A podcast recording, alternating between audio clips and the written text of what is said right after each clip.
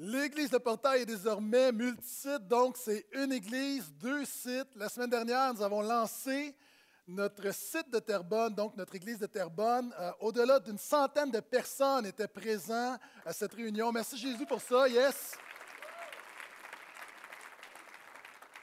Plusieurs personnes étaient présentes. Le journal également de Terrebonne était là, donc on a eu un bel article cette semaine dans le journal de Terrebonne.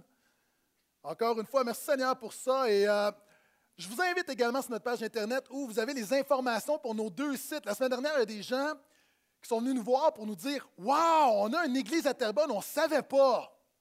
Bravo! On tient à dire également que Jésus est ressuscité. Bonne nouvelle. Ce matin, deuxième message de 10 sur la série Origine. Qui n'a jamais entendu parler d'Adam et Ève, du Jardin d'Éden, euh, du fruit défendu, de l'Arche de Noé? Et euh, deuxième message de 10, et ce matin, c'est probablement le texte le plus controversé de la Bible sur lequel je vais prêcher. Je prêcher sur le récit de la création. Je suis très excité. Si vous avez une Bible, ouvrez avec moi Genèse, premier chapitre, le verset 1. Ça devrait être assez facile à trouver. Pendant que vous cherchez, j'ai fait la lecture dans la NBS, Nouvelle Bible Second. Euh, vous savez, il y a différentes traductions bibliques. Euh, elles sont tous très bonnes avec différents focus. Euh, la NBS est une, est une, traduction très littérale, donc elle suit le texte. Et, j'aime prêcher avec une version vraiment très, très proche du texte hébreu et grec. Et quelquefois, c'est un peu plus aride parce que c'est moins familier, ça coule moins, par exemple, que la sommaire. Mais quand je prêche, j'aime avoir vraiment le texte littéral et de pouvoir, après ça, puisque j'ai le privilège de prêcher, d'enseigner, je peux l'expliquer, l'illustrer. Donc, ça vient aérer tout ça mais je fais la lecture dans la NBS et nous commençons le chapitre 1, le verset 1. Au commencement, Dieu, on a vu ça la semaine dernière, commençait avec Jésus. Maintenant, la Bible nous dit, au commencement, Dieu créa le ciel et la terre. On va aller verset par verset.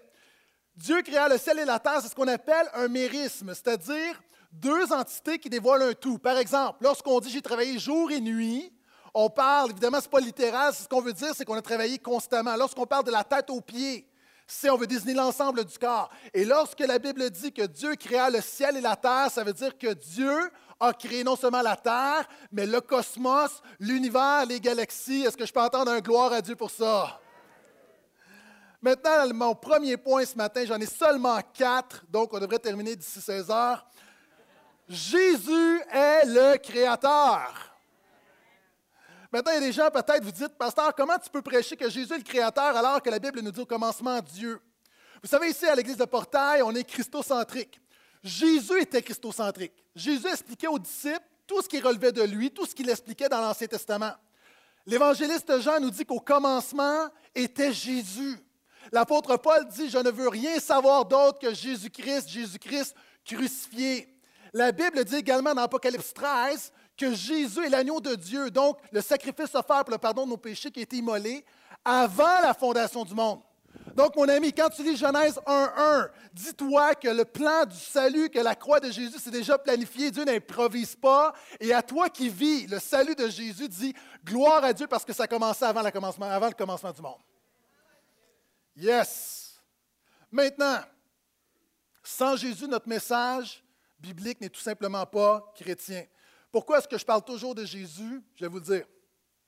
Il y a plein de pasteurs, il y a plein de chrétiens qui, c'est correct, je ne juge pas, je vous dis c'est un choix personnel, qui parlent de Dieu, c'est un message biblique, mais qui ne pointe jamais vers Jésus.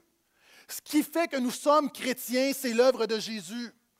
Nous ne sommes pas de ceux qui disent Jésus seulement. Nous croyons que Dieu est Père, Fils et Saint-Esprit. À l'Église de Portail, nous ne prêchons pas Jésus seulement, nous prêchons Jésus surtout. C'était bon, ça. Vous savez, les nouvelles agistes parlent de Dieu, les musulmans parlent de Dieu, les juifs parlent de Dieu, les francs-maçons parlent de Dieu, tout le monde parle de Dieu, et ce qui fait notre différence, c'est l'œuvre de Jésus. C'est pour ça que j'en beurre épais avec Jésus. Maintenant, notre unité dans la vérité que Jésus est le Créateur. Est-ce que je peux entendre amène à ça? Pas dans notre interprétation de Genèse 1. Je vous ai mentionné que c'était le texte probablement le plus controversé de la Bible. Quelqu'un a recensé qu'il y avait 14 interprétations différentes sur Genèse 1. Est-ce qu'on s'entend qu'il y a du monde qui sont dans l'erreur? Est-ce qu'on s'entend que personne n'a la vérité infuse? Est-ce qu'on s'entend que personne n'est infaillible? Votre pasteur, premièrement. Mais ce que je veux déclarer, parce que souvent dans le débat sur la création, il y a des gens qui, avec des frères et des sœurs qui croient en Jésus, qui ont été renouvelés par le Saint-Esprit, qui mettent leur espérance dans la parole de Dieu, il y a des gens qui vont les accuser d'être de mauvais chrétiens parce qu'ils ne sont pas d'accord avec eux. Et je veux déclarer d'entrée de jeu, il y a des choses peut-être que des gens ne seront pas d'accord avec moi, mais je veux déclarer que notre unité n'est pas dans l'interprétation de Genèse 1, elle est dans le fait que Jésus est le seul créateur. Je suis content ce matin, on a les ados qui sont avec nous. Euh, plusieurs parents, vous, euh, vous dealez avec toutes sortes de choses. Les ados, vous avez des cours à l'école. Donc, comment est-ce qu'on peut concilier? Qu'est-ce que la Bible dit vraiment? Qu'est-ce qu'on fait avec la science? On va en parler un petit peu ce matin. Mais vous savez, à l'Église de Portail, on a trois principes. Dans nos croyances essentielles, nous avons l'unité. Il y a des choses ici à l'Église de Portail qui sont non négociables. Par exemple, la Bible et la parole de Dieu, c'est non négociable. Est-ce qu'on peut dire Amen à ça? Le fait que Jésus est le seul sauveur, la seule manière d'être sauvé, c'est par la croix de Jésus. Est-ce qu'on est, d'accord que ça, c'est non négociable? Vous savez, à l'Église de Portail, on aime tout le monde. Tout le monde est bienvenu. Mais si tu n'adhères pas à ça, tu vas trouver le temps long. Pourquoi? Parce que c'est fondamental. Dans nos croyances essentielles, dans nos croyances non négociables, encore une fois, nous avons l'unité. Cela étant dit, dans nos croyances non essentielles, nous avons la liberté. Est-ce qu'on peut dire Amen également sur le fait que nous ne sommes pas d'accord sur tout? Est-ce qu'on est d'accord que l'unité n'est pas dans l'uniformité? Ah, il y a une femme un jour qui a pas longtemps, ben, quand même, quelques mois qui a quitté l'Église parce que la sœur est venue me voir à la porte et elle me dit Pasteur Gaétan, il faut que tu avises le peuple de Dieu parce que présentement en Californie, il y a une machine qui se fait sur la puce, puis c'est la marque de la bête, puis il faut qu'on avertisse le peuple de Dieu parce qu'on a peur, puis ça s'en vient. Puis moi, ma réponse, c'est simplement, ma sœur, au lieu de vous préoccuper de la marque de la bête, préoccupez-vous d'avoir la marque de Dieu et le fruit du Saint-Esprit dans votre vie. Elle n'a pas dit Amen. Est partie. Que Dieu la bénisse.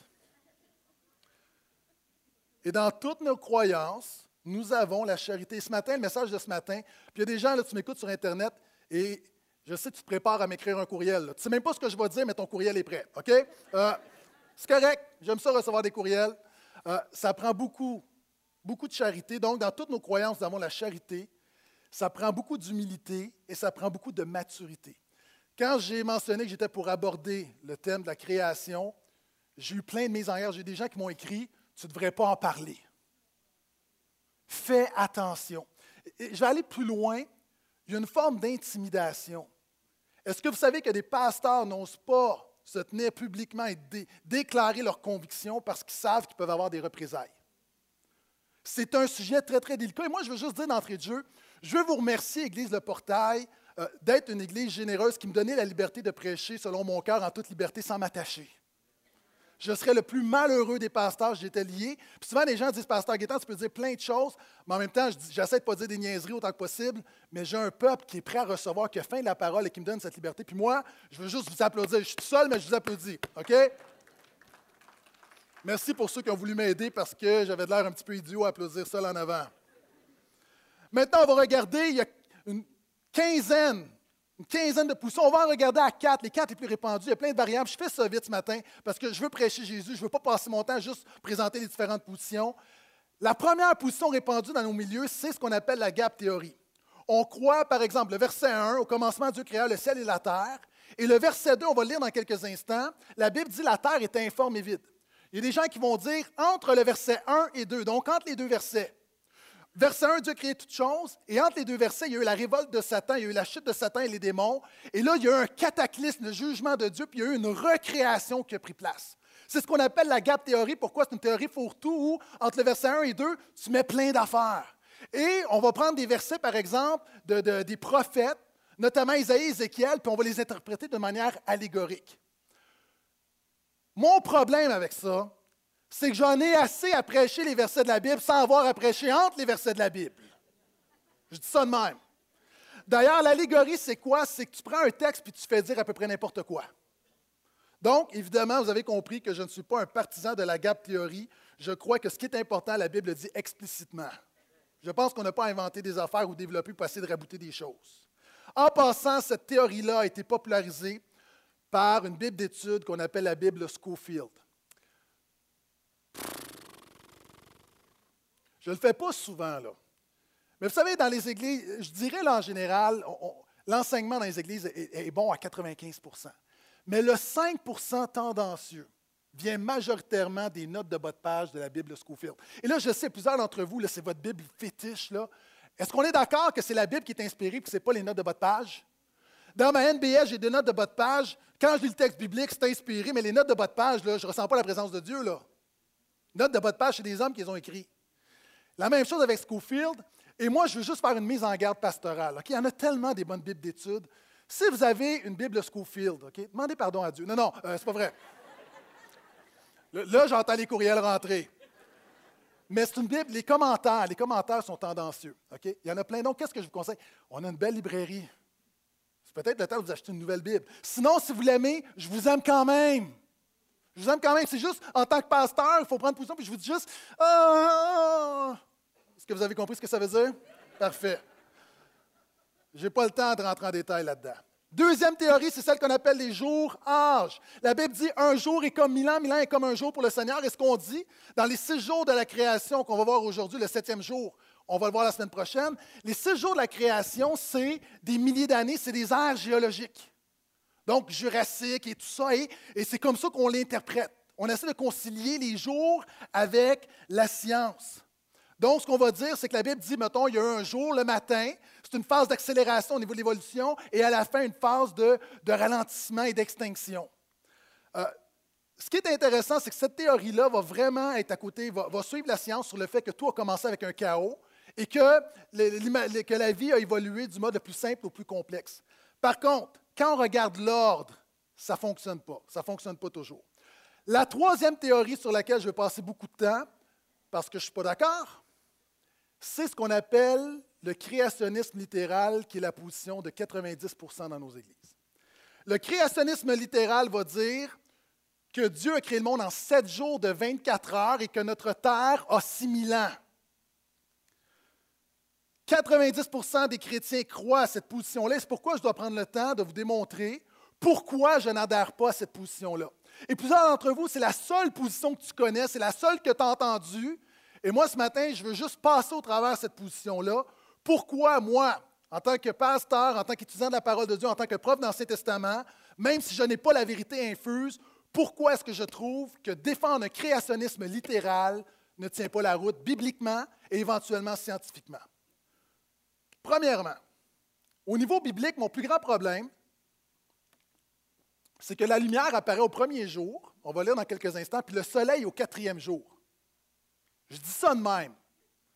Ça me crée un problème. Je me dis, il doit y avoir autre chose qu'un ordre chronologique. Également, des gens qui sont les, créationnistes littérales vont dire, c'est l'interprétation de Jésus. Pas du tout. Les textes qu'on donne quand vous regardez Jésus, Jésus n'a jamais dit que le monde a été créé en sept jours de 24 heures. Jamais. Jésus parle du commencement, puis c'est mettre des paroles dans la bouche de Jésus. Ça, c'est pas correct. C'est qu'on prétend des choses. On va dire que c'était l'interprétation de Moïse. Moïse a parlé trois fois dans le Pentateuque des textes de la création et à chaque fois de manière, manière différente. Moïse n'avait pas une interprétation littérale. Il y a des textes qui le démontrent. Cela étant dit, un autre de mes problèmes, c'est que on a retrouvé des textes au Proche-Orient ancien qui sont très, très semblables à ceux de la Bible. En fait, Moïse répond à la conception de sa culture populaire sur la création. Est-ce qu'on s'entend que Moïse en a rien à faire de Darwin? Je dis ça de même. Également, un des problèmes, quand on regarde avec chapitre 2, l'ordre est différent.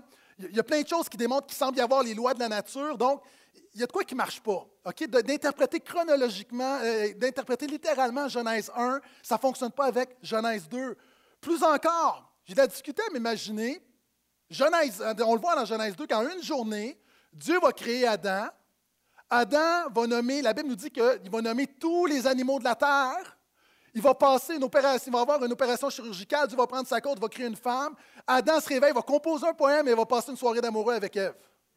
Ça me semble beaucoup pour un seul homme dans une même journée. Expérience personnelle. La réalité, vous savez, une des règles d'interprétation, c'est de discerner les genres littéraires. Quand vous lisez dans la Bible, les arbres des champs battront des mains Est-ce que des gens ici, tu crois vraiment qu'au retour de Jésus, que ton chaîne va avoir un pouce puis va commencer à taper des mains? Si c'est ton cas, Pasteur André est disponible pour te rencontrer. La réalité, non, nous savons instinctivement qu'on est dans la poésie, qu'on est dans une métaphore, qu'on est dans un langage figuré. Vous savez, et souvent, et ça c'est un des problèmes, le littéralisme, ça ne date pas de très très longtemps, c'est en réaction au fait, au libéralisme théologique et biblique, mais le littéralisme d'interpréter la Bible à la lettre d'un couvercle à l'autre, c'est mal parce que la Bible, souvent de fois, il y a des choses littérales. Par exemple, quand ça dit que Jésus est ressuscité, mes amis, ce n'est pas une parabole, Jésus est vraiment ressuscité. Ce que je peux attendre emmène à ça. C'est le genre évangile. Mais quand on regarde, quand on regarde aux psaumes, quand on regarde aux prophètes, quand on regarde même Jésus qui employait des paraboles, souvent fois, on néglige le langage poétique. Et la Bible utilise beaucoup le langage poétique. Et mes amis, le livre de la Genèse est une œuvre littéraire très, très arrangée, très travaillée. Dieu s'est servi de la réflexion de Moïse pour écrire le livre de la Genèse, mais c'est une œuvre littéraire. Et quand vous regardez Genèse 1, c'est un chant, c'est un hymne, c'est très poétique. Il y, a, quelque chose, il y a un agencement littéraire. Et le but n'est pas une chronologie, le but, il y a une théologie derrière ça. Vous savez, c'est quand on était à New York, euh, on nous a dit que l'antenne au bout du World Trade Center mesurait 1776 pieds. Un littéraliste va dire Ah, c'est seulement un chiffre. Mais le guide t'enseigne que pourquoi 1776 Parce que c'est l'année de la Révolution américaine. Il y a un message derrière ça. Et interpréter Genèse 1 d'une manière littérale, c'est passer à côté du message que Dieu a pour son peuple. Selon moi, c'est mon intime et humble conviction. Cela étant dit, je n'adhère pas au créationnisme littéral à cause que la Bible, le, la Bible le, contredit selon moi, mais également au niveau scientifique. Il y a des problèmes au niveau scientifique. Puis vous savez, il y a trois manières de voir la Bible et la science. Premièrement, parlant toujours du créationnisme littéral, c'est la Bible contre la science. Ce qu'on va dire, c'est que non, non, notre monde a été créé en sept jours, puis notre Terre a six mille ans, et le consensus scientifique, en fait, c'est un complot et les scientifiques sont dans l'erreur. Moi, j'ai juste un problème avec cet état d'esprit. Premièrement, juste un, là, je veux juste dire que si une vérité, quelle qu'elle soit, une vérité scientifique est démontrée, moi, je pense que ça glorifie le Dieu de la création et de la vérité. Je dis ça de même. OK, je ne dis pas que tout ce que les scientifiques disent, on doit le prendre, on garde un esprit critique, mais en même temps, c'est drôle, quand tu vas voir ton médecin, tout à coup, là, tu fais confiance aux scientifiques. Hein, c'est comme quand quelqu'un me dit qu'il n'a jamais lu la Bible et qui me dit euh, la Bible est pleine, d'erreurs. Puis là, moi, je dis non, c'est pas vrai. Puis là, la personne commence à m'obstiner alors que moi, j'ai une formation universitaire.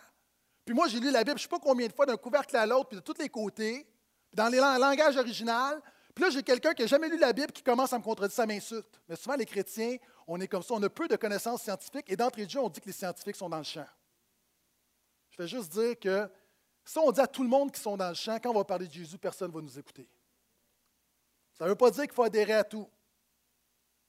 Donc, il y a ceux qui mettent la science contre la Bible.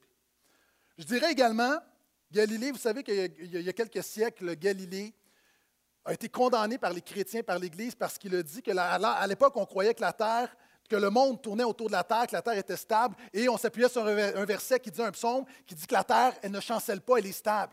Interprétation littérale. On a condamné Galilée qui disait que le centre de l'univers, ce n'est pas la Terre, mais que la Terre tourne autour du Soleil.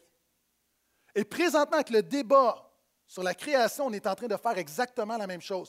Un des plus grands spécialistes du Nouveau Testament, de l'Ancien Testament, excusez-moi, Walt Key a dit que si les chrétiens persistent à se borner, premièrement en faisant une mauvaise interprétation biblique, on était pour devenir marginal et on n'aurait plus de voix dans notre société.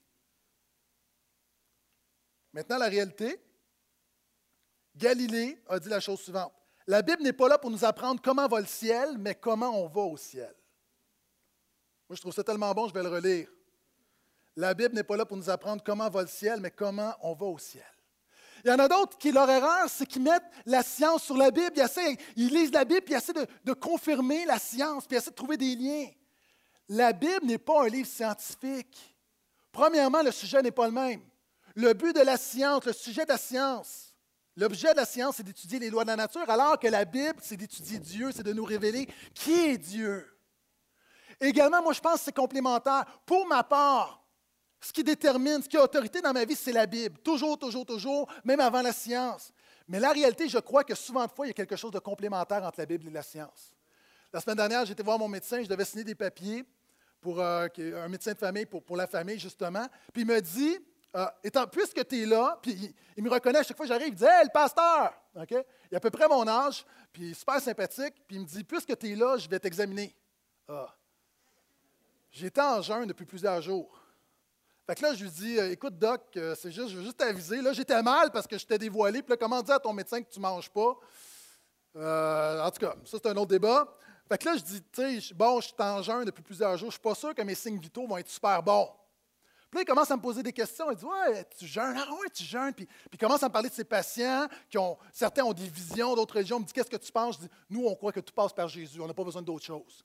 Puis là, on parle, puis là, je dis Écoute, Doc, toi, là, avec ta formation universitaire, tu un doctorat, tout ça, est-ce que tu crois en Dieu? Puis là, il me dit Tu sais, moi, là, j'ai une formation où tout doit être démontré, vérifiable, prouvable. Mais sais-tu quoi? Je réalise que la science n'explique pas tout.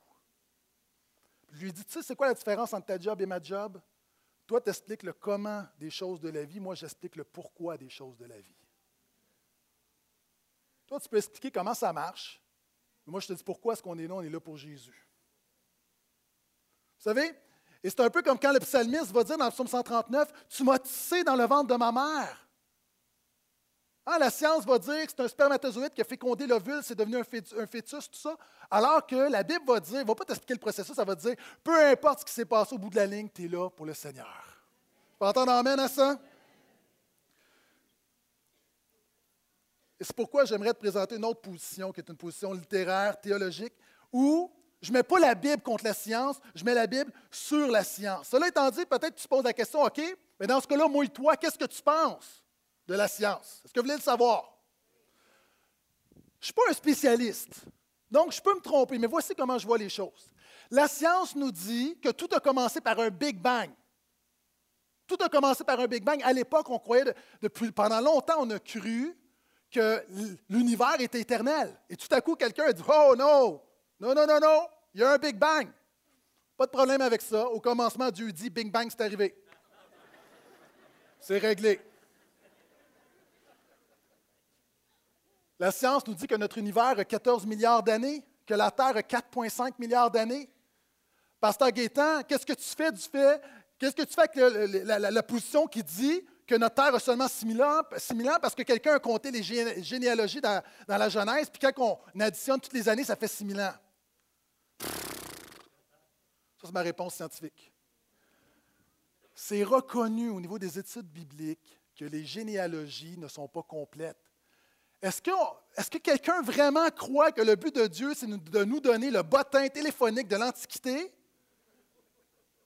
Non, Dieu veut simplement nous donner la ligne du salut, ce qui est important. On sera Abraham, d'Abraham à Jésus, that's datsal, enough.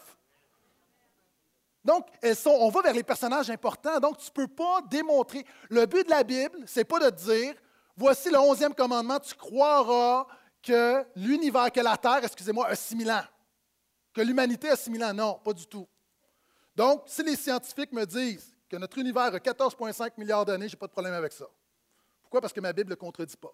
Les gens vont dire Oui, mais pasteur, qu'est-ce que tu penses de la théorie de l'évolution? Je disais cette semaine, justement, pour ma maîtrise, que je vais terminer bientôt par la grâce de Dieu, par la grâce de Dieu, par la grâce de Dieu. Priez pour moi, priez pour moi. Priez pour moi, je l'étudie. Euh, je lisais un article sur l'évolution des méthodes au niveau des sciences naturelles et des sciences humaines au niveau de l'évolution scientifique. Et on disait qu'il y a un tournant dans les dernières années où avant, on, voulait au niveau scientifique avoir des grandes lois, mais maintenant, ce qu'on veut, c'est des... On, préfère parler de théorie. Pourquoi? Parce qu'on reconnaît que notre savoir est limité. C'est quoi une théorie en science? Comme la théorie, de l'évolution, comme la théorie de la relativité. Une théorie, c'est un savoir adéquat mais provisoire parce que les preuves restent à venir. C'est ce qui semble le plus logique au niveau scientifique. Donc, quand les scientifiques, il y, a, un certain consensus qui disent quelque chose de manière générale, je suis assez d'accord. Parce, pourquoi? Parce que moi, ce n'est pas ma job d'être un scientifique. Puis tant que ça ne contredit pas ce que la Bible dit, OK. Maintenant, qu'est-ce qu'on fait avec l'évolution? Tout le monde reconnaît qu'il y a une micro-évolution. Par exemple, il y a différentes sortes, de chiens. Bien, on reconnaît qu'il y a une évolution.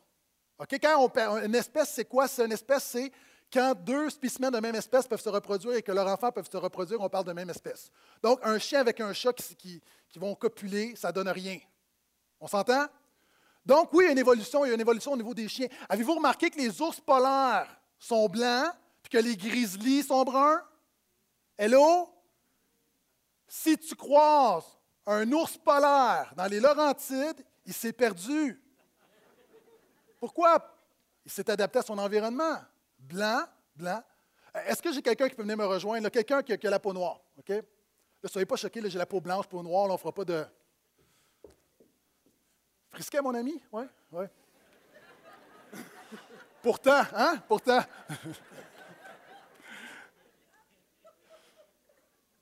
C'est quoi la différence entre lui et moi? Il est blanc. Toi, tu parles pas, c'est eux autres qui parlent, OK? Souris, reste, OK. Je suis blanc, il est noir. OK, tu viens d'où? OK. Faut être précis, OK? Tes parents venaient d'où? Haïti. Haïti, merci. Et selon toi, les ancêtres de tes parents venaient d'où? Ben, de quel niveau exactement? OK, je vais donner la réponse. Merci beaucoup. Euh, on s'entend que les Haïtiens viennent d'Afrique. OK. Est-ce qu'on peut l'applaudir? Merci. Moi, évidemment, comme toi, je viens d'ici, euh, mais mes ancêtres viennent de France. Pourquoi est-ce que les Noirs sont dans des pays chauds? Avez-vous remarqué qu'en Suède, tu n'as pas beaucoup de Noirs? Évidemment, à part l'immigration, là. Un Esquimau avec un teint très, très fort. Non, pourquoi? Encore une fois, on s'adapte à notre environnement. C'est démontré différents poissons. Un poisson en eau salée, un poisson en eau douce. Le même poisson, quelquefois qu'un prédateur différent va développer des écailles plus rigides. Donc, il y a une évolution, une micro-évolution que tout le monde reconnaît. Maintenant, de ça, on fait une projection au niveau de l'évolution parlant de ce qu'on appelle la macro-évolution, disant qu'on a commencé avec un ancêtre commun et qu'il y a eu des sauts en des espèces. Donc, je vulgarise que le petit microbe est devenu une petite grenouille, devenu un petit poisson, une petite grenouille, qui est devenu un castor, puis qui est devenu un aigle, puis qui est devenu un homme. OK, vous avez compris le principe? Là, au niveau de cette, au niveau de cette portion-là, il y a un problème. Pourquoi? c'est pas au niveau scientifique, encore une fois, c'est une projection, une déduction, on n'a pas trouvé de fossiles intermédiaires. Donc, un mélange des deux, c'est ce qu'on appelle le chaînon manquant. Donc, c'est pourquoi que, oui, les scientifiques disent quelque chose, je ne vais pas le rejeter en bloc. En même temps, même là, puis même la science reconnaît qu'il y a un savoir limité, puis, ah, OK, ça ne m'empêche pas de dormir. Mon Dieu est plus grand que n'importe quoi. Amen. Et je continue avec ça. Mon problème avec euh, souvent avec l'évolution, ce n'est pas tellement les données scientifiques, c'est la philosophie derrière ça, au niveau de l'évolutionnisme. Ce qu'on va dire, il y a un tournant où on dit qu'à partir de rien, rien a créé tout, le chaos a créé l'ordre et l'impersonnel a créé le personnel. Je me dis que pour créer l'ordre, que pour créer tout, que pour créer quelque chose de personnel, ça prend un dessin intelligent derrière ça. Ça prend un Dieu personnel derrière ça. Et souvent, le problème, c'est qu'avec l'évolutionnisme, on vient avec une philosophie. encore une fois, je ne rejette pas en bloc, mais ce que je rejette, c'est la philosophie du hasard et du chaos, que tout a été, que tout a été créé par rien. Pour moi, c'est l'équivalent de dire qu'un ouragan est venu dans un champ de ferraille et que lorsque l'ouragan est passé, ça donnait un beau Boeing 647. 747. Est-ce qu'on s'entend que notre univers est plus complexe qu'un Boeing? Donc, pour moi, ça ne change rien à l'origine, au commencement, c'était Jésus. Et je déclare avec foi que Jésus est le Créateur. Yes!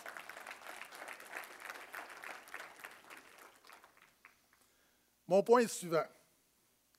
La Bible ne te demande pas de croire au fait que la Terre ou l'humanité a 6000 ans. Non. C'est une interprétation. La Bible ne te demande pas de passer. D'ailleurs, même, j'ai des amis qui sont ce qu'on appelle des évolutionnistes théistes qui sont des créationnistes évolutifs qui croient que Dieu a mis sa main sur le processus de l'évolution. Moi, comme je t'ai dit tout à l'heure, je suis comme, est-ce que présentement, je suis comme ni pour ni contre. C'est comme, hmm, il y a des problèmes, il y a des choses qui sont sensées, logiques. Par contre, je ne vais pas juger ces personnes-là, ces personnes-là qui ont mis leur foi dans Jésus, qui ont une croyance différente de la mienne sur Genèse 1. Au lieu de leur lancer des roches, j'aime mieux déclarer qu'on est dans la même équipe et lorsqu'on sera au ciel, on aura la lumière sur toutes choses. Et ça, il y a des gens qui m'écoutent souvent de fois, les créationnistes littérales sont très, très, très dogmatiques. Puis souvent, ils sont prêts à dire, mais ben, si tu ne crois pas comme moi que Genèse 1 et littéral. Je remets même en question que tu es un frère dans la foi. Mais pour moi, ça, c'est un grave problème.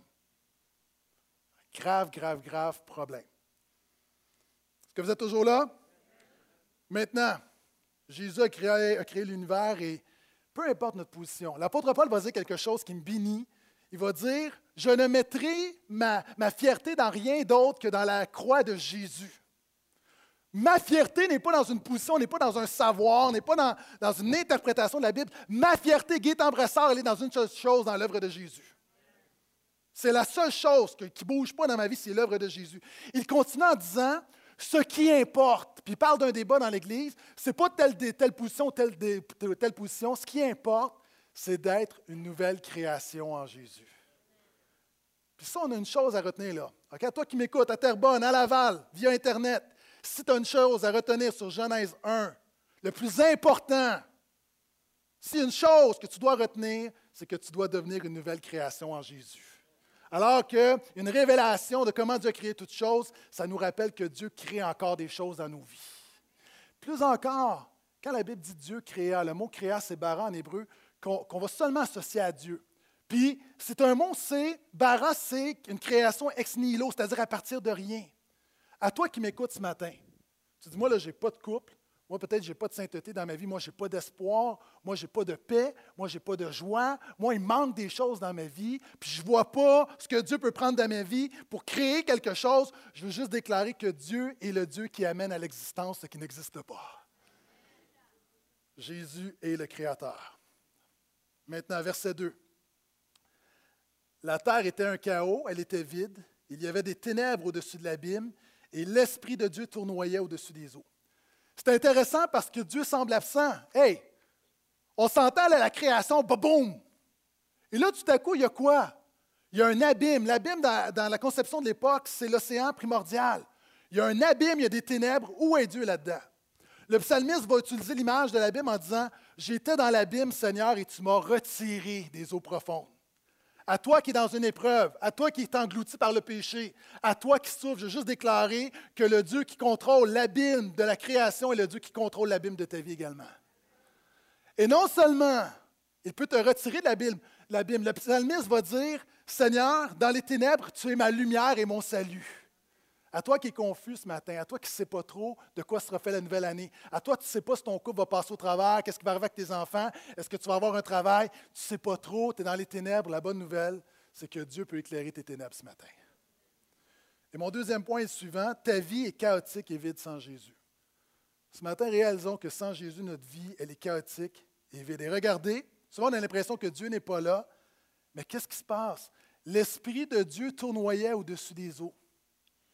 Peut-être que tu penses que Dieu n'est pas là, mais Dieu est présent dans ta vie. Alors qu'on regarde, puis si on avait le film de la création, il y a l'abîme, il y a les ténèbres, et là on verrait tout à coup que l'Esprit de Dieu tournoie. Pourquoi? Non seulement il est présent, écoute-moi bien, à toi qui se demande qu'est-ce que Dieu fait dans ta vie, est-ce que Dieu est là? Non seulement il est présent, mais Dieu est déjà à l'œuvre dans ta vie. Alors qu'on lit le verset 2 puis qu'on pense que Dieu fait rien, qu'il ne se passe rien, la Bible nous dit que l'Esprit tournoyait, puis c'est l'image d'un aigle qui protège ses petits, puis tu ne sais même pas, tu ne le sens pas, tu ne le vois pas, mais je déclare avec foi que Jésus est déjà en train d'agir dans ta vie. Mais réalise que ta vie est chaotique et vide sans lui. Et pendant les trois premiers jours, on voit Dieu qui va remédier au chaos. La terre était un chaos. Pendant trois jours, il va mettre de l'ordre dans le chaos. Et pendant les trois autres jours, il va remplir, il va remédier au vide. Et c'est ce qui veut dire le verset. Plusieurs personnes ne savent pas quoi faire avec le fait que la terre est informe et vide. C'est très simple. C'est Dieu te dit, voici ce que je vais faire. Ton problème, c'est le chaos et c'est le vide. Check-moi bien aller. Excusez-moi, je, parle québécois là, parce que peut-être Dieu parle québécois. Check-moi bien aller. Pendant trois jours, je vais mettre de l'ordre dans le chaos de ta vie, puis pendant trois jours, je vais remplir le vide de ta vie. Je vais commencer à prêcher bientôt, ce ne sera pas long. Reste avec moi. Verset 3. Dieu dit qu'il y a de la lumière. Il y a eu de la lumière. Dieu vit que la lumière était bonne et Dieu sépara la lumière et les ténèbres. Dieu appela la lumière jour, il appela les ténèbres nuit. Il y eut un soir, il y eut un matin, premier jour. Dieu dit qu'il y a une voûte au milieu des eaux pour séparer les eaux des eaux. Dieu fit la voûte et sépara les eaux qui sont au-dessous de la voûte et les eaux qui sont au-dessus de la voûte. Il en fut ainsi. Dieu appela la voûte ciel. Il y eut un soir, il y eut un matin, deuxième jour. Dieu dit que les eaux qui sont au-dessous du ciel s'amassent à un seul lieu et que la terre ferme apparaisse. Il en fut ainsi. Dieu appela la terre ferme terre. Il appela les masses d'eau mer. Dieu vit que cela était bon. Verset 11. Dieu dit que la terre donne de la verdure, de l'herbe porteuse, des semences, des arbres fruitiers qui portent sur la terre du fruit selon leur espèce. Donc, on voit que Dieu instaure les lois de la nature et qui ont en eux leur semence. Il en veut ainsi.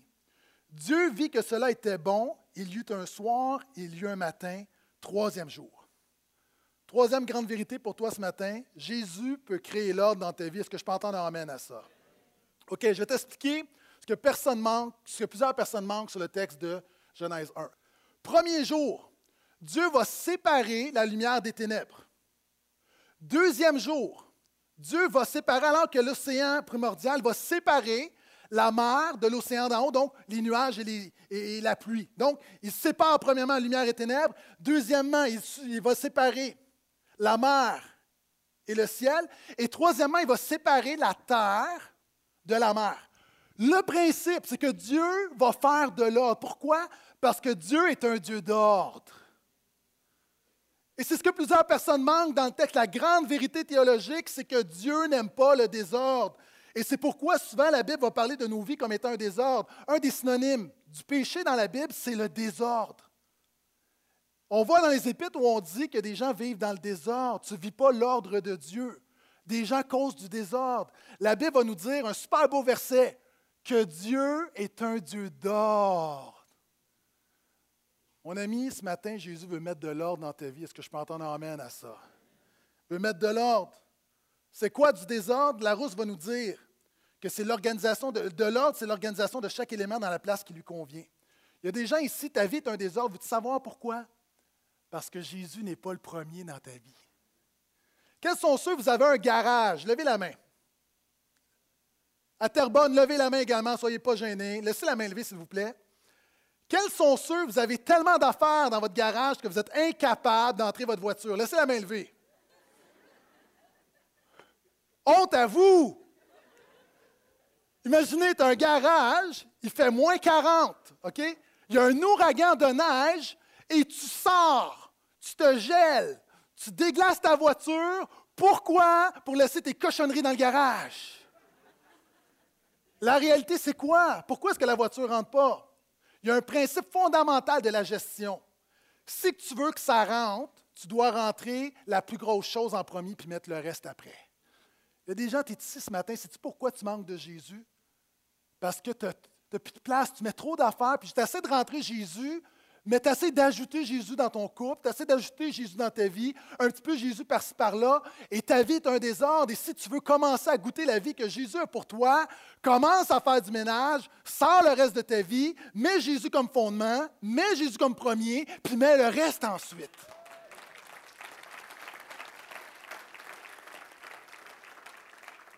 Il y a des gens ici, ta vie est un désordre. La Bible parle de désordre parce que tu mélanges des affaires. Tu mélanges des affaires. Il y a des gens tu as la difficulté à t'imaginer un chaos. C'est quoi un chaos? Je suis content d'avoir les ados. Je vais te dire un mot, chambre d'ado. Non, mais c'est incroyable. Moi, OK, il manque un séchoir, chambre d'ado. Il manque des outils, OK, des outils, chambre d'ado.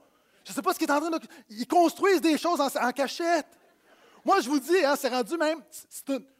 il y a quelque, je ne trouve pas quelque chose, chambre d'ado. Pourquoi? C'est le chaos. On mélange des affaires, mais il y a un principe spirituel. Il y a des gens ici, tu mélanges des choses. Qu'est-ce que je veux dire, tu mélanges des choses? La Bible parle de ceux qui se disent appartenir à la lumière, mais que tu marches dans les ténèbres. La Bible dit que lorsque tu couches avec quelqu'un avec qui tu n'es pas marié, tu deviens une seule chair avec elle. La Bible est, pro-sexe. Elle est pro-sexualité. Mais il y a un ordre. Tu te maries, puis après ça, tu as des relations sexuelles. Puis là, il y a des gens qui disent Ça fait tellement vieux jeu. Oui, mais regarde le désordre aussi. Il y a un ordre divin là-dedans. Pourquoi? C'est pas juste pour. C'est pas gérer, puis il y a une bénédiction là-dedans. Pourquoi? Parce que tu mets un fondement. OK, j'ai d'autres messages là-dessus, ce n'est pas mon but. Et vous savez, même Dieu est plus. On parle d'évolution, on parle de pulsion d'hormones. Il y a une hormone qu'on appelle l'ocytocine, qui lors d'une relation sexuelle, ça, ça jaillit, puis c'est comme, c'est l'hormone de l'attachement. C'est Dieu qui a fait ça. C'est quelque chose de très, très fort. Il y a des gens ici, tu mélanges des paroles. On en a parlé. Jacques dit que de la même bouche sort la bénédiction et la malédiction. Tu mélanges les affaires. Et c'est pourquoi tu as besoin de réaliser que Jésus veut mettre de l'ordre dans ta vie. Puis comment mettre de l'ordre dans ta vie? Premièrement, ça commence par la parole de Dieu. Dieu dit, moi j'ai une voiture, j'ai un système de reconnaissance vocale. OK? Puis là, je dis, puis là, la madame, parce que c'est une madame, là, elle ne m'écoute pas toujours, OK? Je parle, puis elle dit Pardon? En passant, ce n'est pas la seule madame qui ne m'écoute pas dans ma voiture, mais ça, c'est autre chose. Et là, je dis Appelez maison. Pardon? Je dis Appelez maison. Pardon? Appelez maison. Pardon? Je vous le dis, là, ce n'est pas des farces. Là. Je dis, OK, peut-être qu'elle comprend juste l'anglais. Calling home. Calling home. Pardon? Téléphonant à la casa. Rien à faire. Rien à faire. Rélez la caille.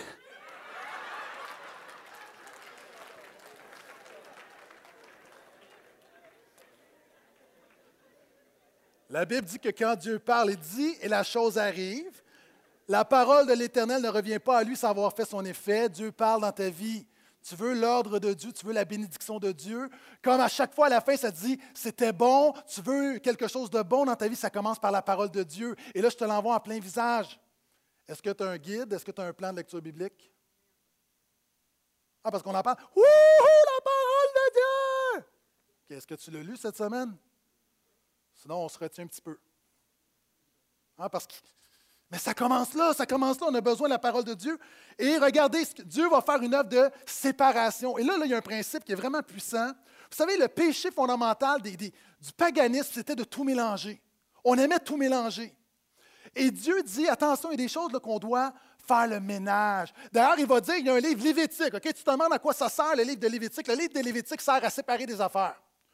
Dieu dit des affaires comme par exemple, dans ton, champ, tu ne mettras pas deux semences différentes. Pourquoi? Ça semble arbitraire, mais Dieu veut apprendre le principe de l'ordre de la séparation.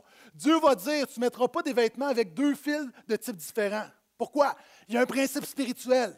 Dieu dit à Israël, tu dois apprendre à séparer le pur de l'impur, le saint du profane, les choses de Dieu des choses mondaines. La chair de l'esprit, c'était toujours avec moi, dis Amen. Il y a des gens ici, pour avoir de l'ordre dans ta vie, tu dois commencer à séparer des choses comme Dieu a séparé le ciel de la terre. Tu as besoin de séparer des choses dans ta vie. Tu as besoin de fixer des limites. Il y a quelque temps, mon voisin, j'ai un voisin qui s'est construit à côté de moi. Et euh, je sors de la maison et je me rends compte qu'il a mis ses gicleurs cinq pieds sur mon terrain. J'étais insulté. Et là, avec beaucoup d'amour, j'étais chercher des gros piquets oranges. Là, j'ai sorti, mon plan de localisation, j'ai calculé, là, j'ai mis ça. Puis là, quand il est arrivé, il avait vu qu'il y avait quelque chose qui avait changé. Puis j'ai dit, euh, ça en passant, là, c'est, chez nous. Puis ça, c'est, attention, là, tu vas voir, là, ça, va, te surprendre, c'est chez vous. Toi, pas côté ici. Moi, pas côté là. Pourquoi? Et, sur le coup, puis, euh, puis je m'entends bien avec mon voisin, mais, sur le coup, là, c'est comme si quelqu'un voulait me voler. Parce que c'était comme évident, c'était comme, il savait. Et là, la, réalité, je dois protéger la bénédiction. Ça s'appelle une borne. Il y a un principe spirituel dans les prophètes, je lisais cette semaine sur Rosé. Tu vois, dans les prophètes, ça dit Malheur à celui qui déplace les bornes anciennes. Quand tu arrives, il, y, a, comme une limite entre toi et ton voisin, puis là, comme. Tout, tout, tout. Tu as besoin, il y a des gens ici, quand Dieu te demande de faire quelque chose, te demande de délaisser quelque chose, tu as besoin de tracer des lignes. Moi, il y a des choses dans ma vie, je me dis, je ne traverse pas cette ligne-là. Pourquoi? Parce que ça devient mal, ça devient péché. Puis il y a des affaires, je ne laisse pas le diable entrer de ce côté-là. C'est le principe de la séparation, c'est le principe de l'ordre. Puis ça, notre monde, là, est un monde qui mélange tout. J'en ai déjà parlé, c'est un monde, la pensée païenne antique est très présente aujourd'hui où on mélange le créateur et la création, le bien, le mal, les hommes, les animaux, hommes, femmes, il ne doit pas avoir de séparation, tout est pareil. Et le Dieu de la Bible dit non, il y a une séparation, il y a des particularités et il y a une puissance dans ces particularités-là. Beaucoup de chrétiens sont comme des caméléons qui se fondent dans leur culture. Tes valeurs sont les valeurs de la culture. Ta pensée est la pensée de la culture. Jésus, le Dieu de la création, ne t'appelle pas à être un caméléon qui se fond dans sa culture, il t'appelle à être une brebis qui suit Jésus. Affiche tes couleurs, mon ami. Est-ce que vous êtes toujours là? Et la Bible dit que c'était très bon. Et finalement, versets 16 à 31. Les trois derniers jours de la création. Ce point-là sera plus bref. Dieu fit les deux grands luminaires, le grand luminaire pour donner le jour et le petit luminaire pour dominer la nuit. Ainsi que les étoiles, Dieu les plaça dans la voûte céleste pour éclairer la terre, pour dominer le jour et la nuit, et pour séparer la lumière et les ténèbres. Dieu vit que cela était bon. Il y eut un soir, il y eut un matin, quatrième jour. Donc, on voit les trois autres jours qui veulent remédier au vide de la création. Dieu dit que les eaux grouillent de toutes petites bêtes. Là, les femmes n'aiment pas ça. D'êtres vivants et que des oiseaux volent au-dessus de la terre face à la voûte céleste. Dieu créa le grand monstre marin et tous les êtres vivants qui fourmillent, dont les eaux se mirent à grouiller selon leur espèce, ainsi que tout oiseau selon ses espèces. Dieu vit que cela était bon. Il y a un soir, il y a un matin, cinquième jour. Dieu fit les animaux sauvages selon leur espèce, le bétail, donc les animaux domestiques, selon son espèce. Et toutes les bestioles de la terre selon leur espèce. Dieu vit que cela était bon. Dieu dit Faisons les humains à notre image. Je vais revenir là-dessus sur le faisons la semaine prochaine, selon notre ressemblance, pour qu'ils dominent sur les poissons de la mer, sur les oiseaux du ciel, sur le bétail, sur toute la terre et sur toutes les bestioles qui fourmillent sur la terre. Dieu vit alors, tout ce qu'il avait fait, c'était très bon. Il y a eu un soir, il y a eu un matin, le sixième jour. Quatrième grande vérité ce matin, mon ami, Dieu, et à toi qui es chrétien comme toi qui n'es pas chrétien, Jésus peut créer la plénitude dans ta vie, peut remplir ta vie. Pascal a dit la chose suivante il y a un vide en forme de Dieu dans le cœur de chaque homme qui ne peut être rempli par aucune chose qui a été créée, mais seulement par Dieu le Créateur qui s'est fait connaître aux hommes par Jésus. Et regardez le plan, le modèle de la création. On peut mettre les trois, prochaines. Donc, jour 1, jour 2, jour 3, Dieu crée des espaces, donc Dieu remédie au chaos. Jour 4, 5, 6, Dieu remplit maintenant ce qui était, ce qui a formé, ce qui a séparé. Donc, il met le soleil dans la lumière, il met la lune au jour 4 pour les ténèbres.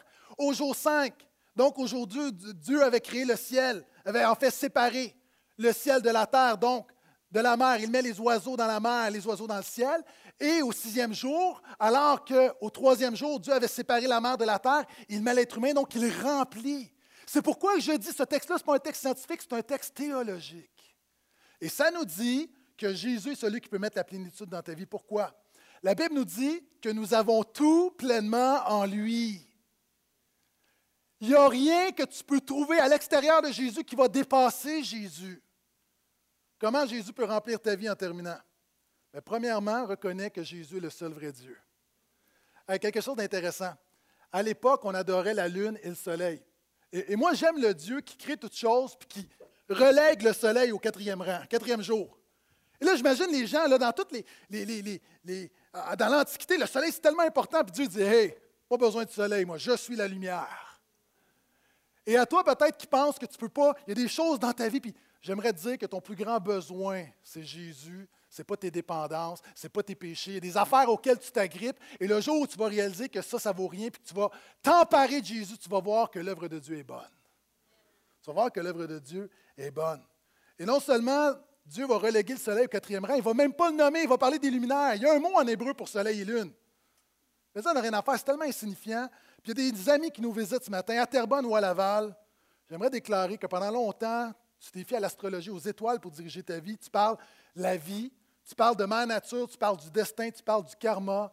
J'aimerais dire que tout ça n'existe pas. La seule chose qui compte, c'est Jésus. Reconnais Jésus, reconnais le vide dans ta vie. Reconnais le vide dans ta vie. Puis il y a des gens ici, tu es chrétien, le reconnais qu'il y a un vide dans ta vie. Il y a des gens, malheureusement, tu as été sauvé, puis il y a un vide dans ta vie. Reconnais, tu as besoin de Jésus. Il y a un homme qui est sur son lit de mort au rez-de-chaussée dans sa maison, puis qui dit, très riche, puis dit à son épouse, il dit, moi, quand je vais aller au ciel, je vais emmener toute ma fortune. Ce que tu vas faire, tu vas prendre un sac, tu vas mettre tout mon argent, tu vas mettre ça au grenier, puis quand je vais monter pour aller au ciel, je vais ramasser le sac, puis je vais arriver au ciel avec le sac d'argent. L'homme meurt. La femme est un peu curieuse, un peu naïve aussi, va voir au grenier. Est-ce que le sac, finalement, est parti son mari en allant, en montant au ciel, a pu le prendre? Le sac est encore là. La femme se dit, je savais que j'aurais pas dû le mettre au grenier, j'aurais dû mettre ça dans le sous-sol.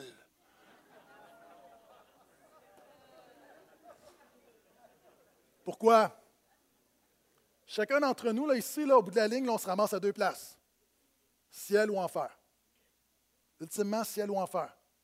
Il n'y a pas 50 places, ciel ou enfer.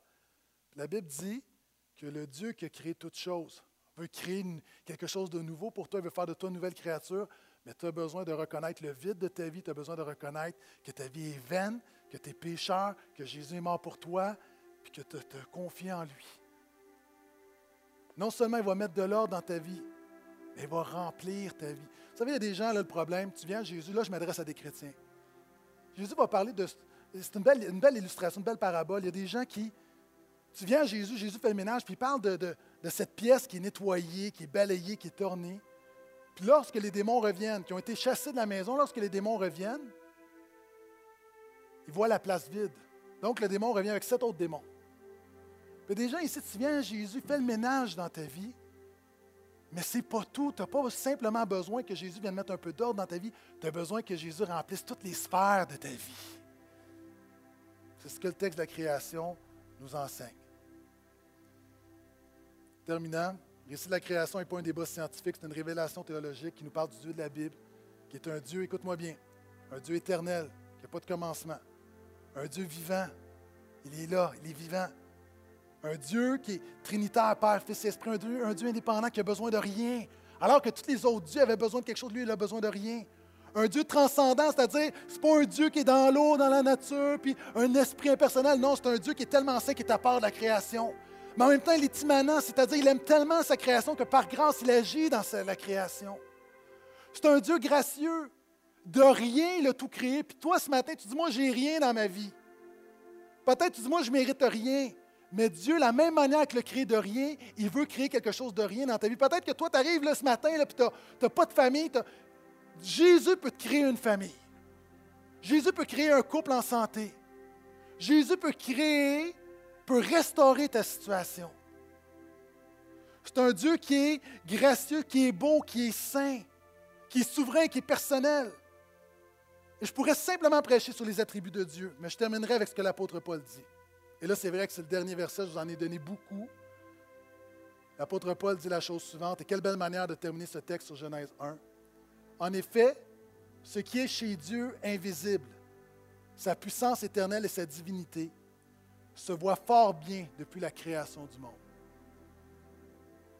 Plein de gens qui ne vont pas aller dans les églises, mais la Bible nous dit que simplement en voyant la création, tu n'auras pas le plan du salut, mais quand tu vois la création, ça t'amène à porter des regards sur le Créateur. Puis quand tu regardes à notre monde, tu regardes à la beauté, à la splendeur, à la grandeur de la création, d'un univers qui, qui semble sans fin, tu dis, wow, quel Dieu est derrière ça? La seule réponse, c'est de se lever et de dire, oh Dieu, tu es infiniment grand. Amen. Est-ce qu'on peut tous se lever ensemble? Seigneur, je te prie maintenant, toi qui es le Créateur, de créer des choses dans nos vies. Seigneur, je te prie de créer des hommes et des femmes qui, Seigneur, qui te servent, de créer des enfants de Dieu. La Bible parle que nous sommes une nouvelle création, une nouvelle nature. Seigneur, je te prie de créer des couples en santé. Je te prie de créer des familles qui servent l'Éternel. Seigneur, je prie de créer dans nos cœurs un désir de se rapprocher de toi. Seigneur, de créer, toi qui nous donnes la vie, le mouvement et l'être. Continue de créer en nous. Amène à l'existence, alors que plusieurs choses ont été dites et que par le Saint-Esprit, tu as fait jaillir des choses. Je te prie que dans, Seigneur, l'année qui vient, que tu amènes à l'existence des choses qui n'existent pas au nom de Jésus. Amen.